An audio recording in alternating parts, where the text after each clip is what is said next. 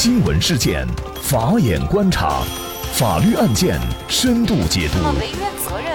传播法治理念，解答法律难题，请听个案说法。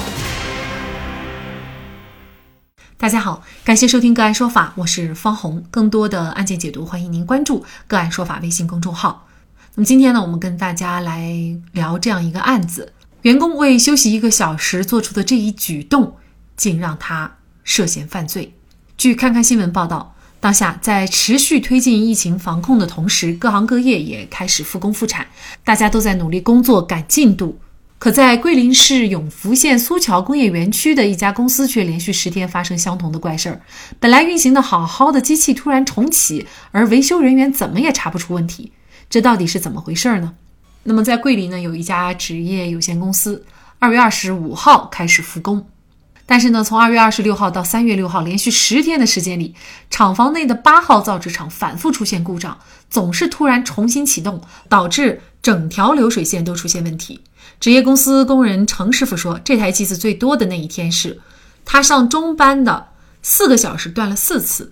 机器突然停下来，设备就会卡纸，生产的纸片也会满天飞，整个车间乱成一团，十几个工人只能到处捡纸。起初呢，大家以为是机器出了故障，于是啊，叫人来检修，每次都花上四十多分钟的时间，可就是检测不出任何问题。民警通过视频发现啊，有一名姓梁的员工，明明是流水线上的员工，却老是往机房跑。他进去以后，造纸机就出问题了。这其中又有什么蹊跷呢？民警把梁某叫到派出所以后，没想到梁某很快就承认是自己让机器重启的，而他之所以这么做，原因也让人想不到。他说，他当时因为每天要上八个小时的班，为了休息几十分钟，所以就把电闸给关掉了。他一天有的时候可以关几次，关几次的话就可以休息一个多小时。因为梁某的行为让职业公司损失了大约八万块钱。那目前呢，梁某已经被依法刑事拘留。那么梁某的行为涉嫌什么样的犯罪？如果劳动者遇到加班，该如何正确理性的维权？就这相关的法律问题，今天呢，我们就邀请国浩律师昆明事务所高级合伙人杨继军律师和我们一起来聊一下。杨律师您好。你好，主持人。嗯，感谢杨律师。那么，像这个案件当中啊，劳动者梁某的行为哈，他是破坏了单位的生产经营，他的行为可能会被追究一个什么样的法律责任？因为他现在已经刑事立案了，可能是还是涉及到犯罪了哈。是的。梁某的行为呢，可能被以涉嫌破坏生产经营罪追究刑事责任。我国刑法第二百七十六条规定呢，由于泄愤报复或者其他个人原因，毁坏机器设备或者以其他方法破坏生产经营的，处三年以下有期徒刑、拘役或者管制；情节严重的，处三年以上七年以下有期徒刑。梁某的行为呢，符合以上规定。另外，根据最高人民检察院、公安部关于公安机关管辖的刑事案件立案追诉标准的相关规定呢，破坏机器设备或者以其他方法破坏生产经营，造成公司财务损失五千元以上，或者破坏生产经营三次以上的，均应该予以立案追诉。梁某的行为呢，给造纸厂造成了八万多元的损失，并且多次关停设备，最多的时候呢，他是四个小时断了四次。那么，无论从损失数额，还是破坏生产经营的次数，均已达到破坏生产经营罪的立案标准。其行为呢，已涉嫌破坏生产经营罪，可能被依法追究相应的刑事责任。其实梁某的出发点，他仅仅就是想为了多休息一会儿，而且呢，他关停一天关停几次，其实他最终合起来也就休息一个来小时哈，所以我们也会觉得他这种以身试法的这种行为确实是非常不可取。嗯，其实最近复工呢，也这个问题也是比较明显，就是加班这一块的，很多工厂为了赶时间，就会让劳动者进行一个加班。嗯，那么其实如果你遇到了这个加班的话，你是有办法维权的哈。具体怎么来维权？包括怎么来认定这个加班？也请杨律师给我们介绍一下。我国劳动合同法规定呢，用人单位安排加班的，应该按照国家有关规定向劳动者支付加班费用。劳动者遇到单位安排加班而不支付加班费的，应该如何维权呢？呃，首先是劳动者或者工会可与用人单位协商，要求单位建立加班制度，并依法依规支付加班工资。其次呢，如果单位拒不向劳动者支付加班费的，劳动者可以向劳动行政部门反映情况。或者向劳动争议仲裁委员会呢申请仲裁，仲裁不服可再向人民法院提起诉讼。另外呢，在维权的过程当中，最重要的是必须做好取证工作。根据劳动者工作性质的不同呢，可以保留的证据有很多形式。如单位的考勤表复印件，以及有关部门负责人、主管领导签名，或者盖了单位公章的加班资料，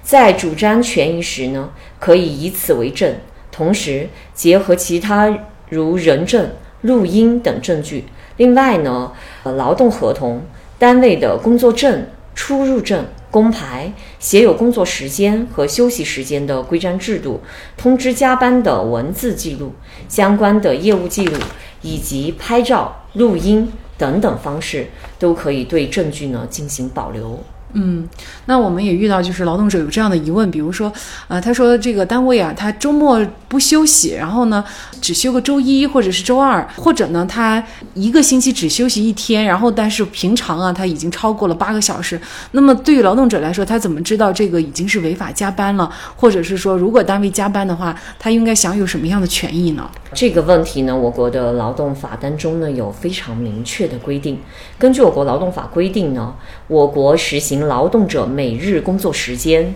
不超过八小时，平均每周工作时间呢不超过四十四个小时的工时制度。那么，结合劳动法的相关规定呢，加班主要包括以下三种情形：一是在工作日安排劳动者延长工作时间工作，此时用人单位应当支付不低于工资的百分之一百五十的工资报酬。第二是休息日安排劳动者工作又不能安排补休的，此时呢，用人单位应该支付不低于工资百分之两百的工资报酬。第三个呢，就是法定的这个休息日，比如春节，呃，休息日呢安排劳动者工作的，此时用人单位呢应当支付不低于工资的百分之三百的工资报酬。另外，我要补充一点，在实践当中，有些企业为了节省成本，不支付加班费，采取给员工调休的方式进行处理。根据我刚刚提到的劳动法第四十四条的相关规定呢，加班能否调休不能一概而论，要根据加班的期间分情况进行处理。用人单位如果安排劳动者延时加班，或者法定节假日加班必须按照法定标准支付加班工资，不论劳动者是否同意，都不能通过调休的方式而不支付劳动者加班工资。休息日加班的单位可以先安排倒休，在不能安排倒休的情况下才支付加班费。由此可见呢，只有休息日加班才可以倒休或者调休，而延时加班或者法定节假日加班是。不能以调休的方式进行处理的。那么在这里呢，我要做一个提醒，在我们的日常实践当中，有部分单位对于加班不分类型一概采取调休的方式，殊不知单位对延时加班和法定节假日加班安排补休的，即使已经安排了补休，员工向劳动仲裁委员会提起仲裁要求支付加班费的，其诉请仍然会得到支持。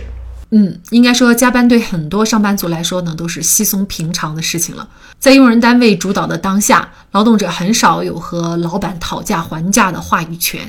但是，法律对于劳动者工作时间的保护是十分完善的。而本案当中的梁某为了加班却以身试法，而且即将面临牢狱之灾，这下他或许可以多休息很长一段时间了。但是他的行为追根到底还是法律意识淡薄。所以，关注个案说法。懂法会让你的生活更有安全感。好，在这里再一次感谢国浩律师昆明事务所高级合伙人杨继军律师。那么，大家如果想获得我们节目的图文资料，欢迎您关注“个案说法”的微信公众号，在历史消息当中就可以找到这期节目的全部图文资料。那么大家在生活工作当中遇到一些法律问题呢，也欢迎大家向我们进行咨询。您可以添加幺五九七四八二七四六七这部手机号码的微信号，就可以找到我们。他们都非常的资深、专业和负责任。感谢您的收听，我们下期节目再见。